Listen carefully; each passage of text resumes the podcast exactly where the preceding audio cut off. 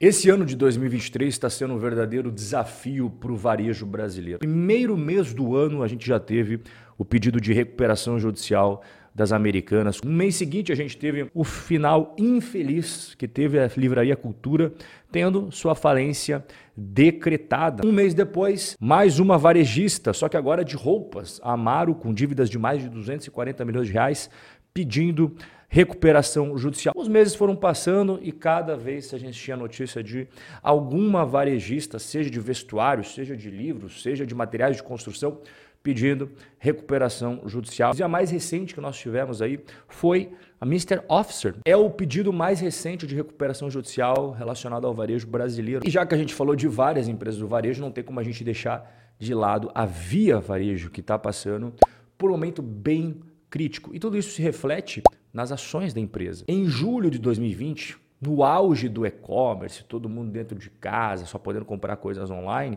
os papéis da Via Varejo chegaram a valer R$ 21,17. Só que esses dias de glória definitivamente ficaram no passado. Sabe quanto que está hoje? R$ 75 centavos. Então ela saiu de R$ 21,17 lá no meio de 2020 e agora, em setembro de 2023, 75 centavos. É uma baita derrocada. Só no ano de 2023, apenas nesse ano, a queda das ações é de 70%. E nós vamos entender melhor todo esse momento crítico e, inclusive, nós vamos entender se as Casas Bahia correm o risco de entrar naquela lista que a gente acabou de ver, das empresas que foram à lona. Vamos começar falando sobre essa mudança de nome. A empresa se chamava Via Varejo, né? Que era a junção ali de Casas Bahia, Ponto Frio e tal. E aí, mais ou menos uns dois anos atrás, eles quiseram mudar de nome. Aí deixou de ser Via Varejo e passou a se chamar apenas Via. E agora eles resolveram mudar novamente o nome e vai se chamar Grupo Casas Bahia. E essa mudança também vai impactar no código das ações que é negociada na Bolsa Brasileira. Hoje o código é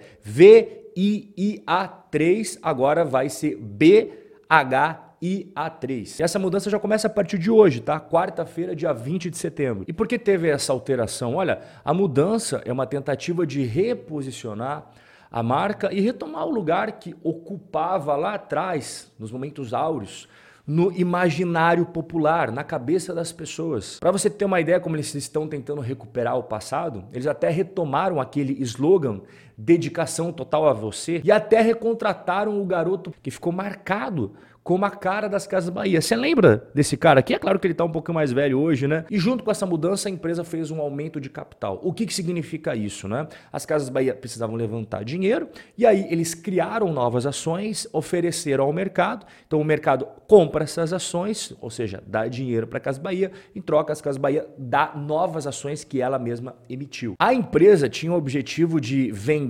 780 milhões de novas ações captando um bilhão de reais no mercado. Só que o mercado não quis pagar o preço que as Casas Bahia estava esperando que eles pagassem. Você veja aqui, ó, comecinho de setembro, a Via lançou essa emissão de ações com expectativa de levantar um bilhão. Uma semana depois, até já com o nome alterado, né, Grupo Casas Bahia, levantando apenas 620 milhões, bem abaixo do que eles esperavam. Isso aqui não é um bom sinal. Ah, é sinal de que o mercado está desconfiado, está pessimista, não está botando tanta fé assim nas operações da empresa. E mais uma prova que o mercado anda bem relutante com as ações das Casas Bahia é exatamente aquilo que a gente viu no começo do nosso bate-papo. Eu mostrei o gráfico para você de R$ 21,17 para R$ 75 centavos. O mercado está penalizando bastante a empresa. Mas por que, que as ações estão caindo? No curto prazo, tudo pode influenciar o preço de uma ação. É alguém que soltou um tweet, alguém que fez uma fofoca, alguém que fez uma intriga, tudo, tudo que você pode imaginar influencia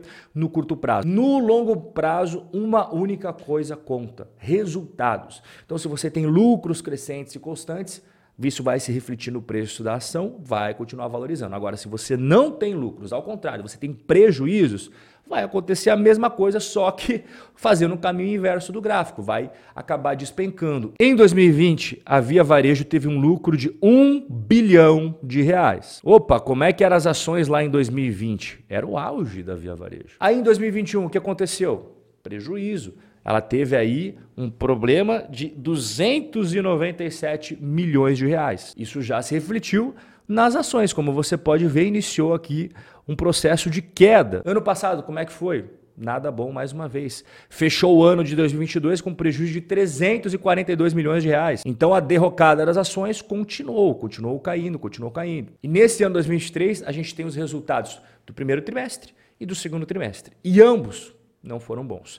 No primeiro trimestre teve um prejuízo de 297 milhões e no segundo trimestre prejuízo de 492 milhões. E aí vem talvez a pergunta mais importante agora que as pessoas estão se fazendo, afinal de contas, as Casas Bahia correm o risco de pedir recuperação, a gente vai ver aqui a opinião dos especialistas. Em 2020, as Casas Bahia fez uma emissão de ações, levantou na época 4 bilhões de reais, que viraram pó, consumiram tudo e já estão buscando mais recursos novamente no mercado. As Casas Bahia têm prejuízos recorrentes e crescentes há muitos anos e não só dá prejuízo como piora. Essa parte da empresa apresentar prejuízo eu acabei de mostrar para você, então converge exatamente com o que ele mencionou aqui, mas não parou a explicação dele, vamos ver mais. Para esse especialista em reestruturação de empresas, o Maximus Trange, o risco de uma recuperação judicial é elevado. Ele fala que qualquer empresa morre por falta de dinheiro, caixa e as últimas fontes da Casa Bahia estão se esgotando. Segundo ele, é uma questão de tempo até ela ficar sem caixa, sem fontes de financiamento, sem capital de giro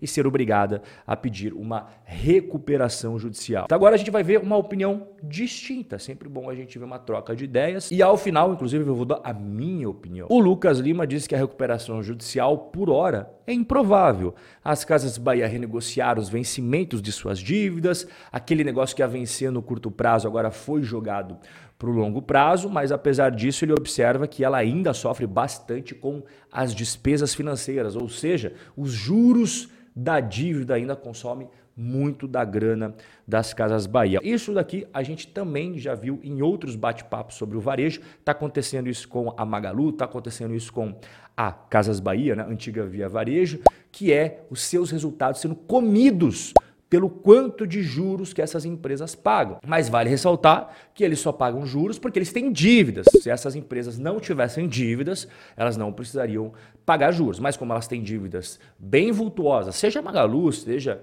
a Casas Bahia, tem que pagar os juros. Em momentos de taxa Selic elevada, isso acaba custando bastante. E atualmente a dívida não é baixa, não, é 8 bilhões e 700 milhões de reais. Só que os problemas não são apenas internos das Casas Bahia.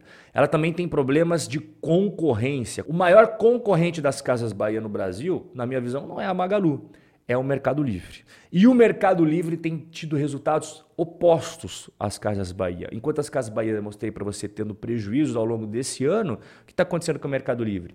Lucro três vezes maior no primeiro trimestre de 2023, salto de 113% no lucro líquido do segundo trimestre de 2023. Inclusive, de todas as empresas varejistas que atuam no mercado brasileiro, já faz uns dois anos que eu venho falando aqui que a minha preferida não é a Magalu e também não é a Via Varejo, é a Mercado Livre. E aqui, inclusive, eu engato a minha resposta para o pessoal que está pensando assim: pô, Rob, você acha que agora é hora de comprar as Casas Bahia, né? O negócio derreteu pra caramba. É oportunidade, é a chance de eu dar aquela grande tacada da minha vida, encher o carrinho? Em relação ao quanto que as as Casas Bahia paga realmente de dívida, isso vai diminuir. Né? É um dos grandes problemas que a empresa enfrenta hoje.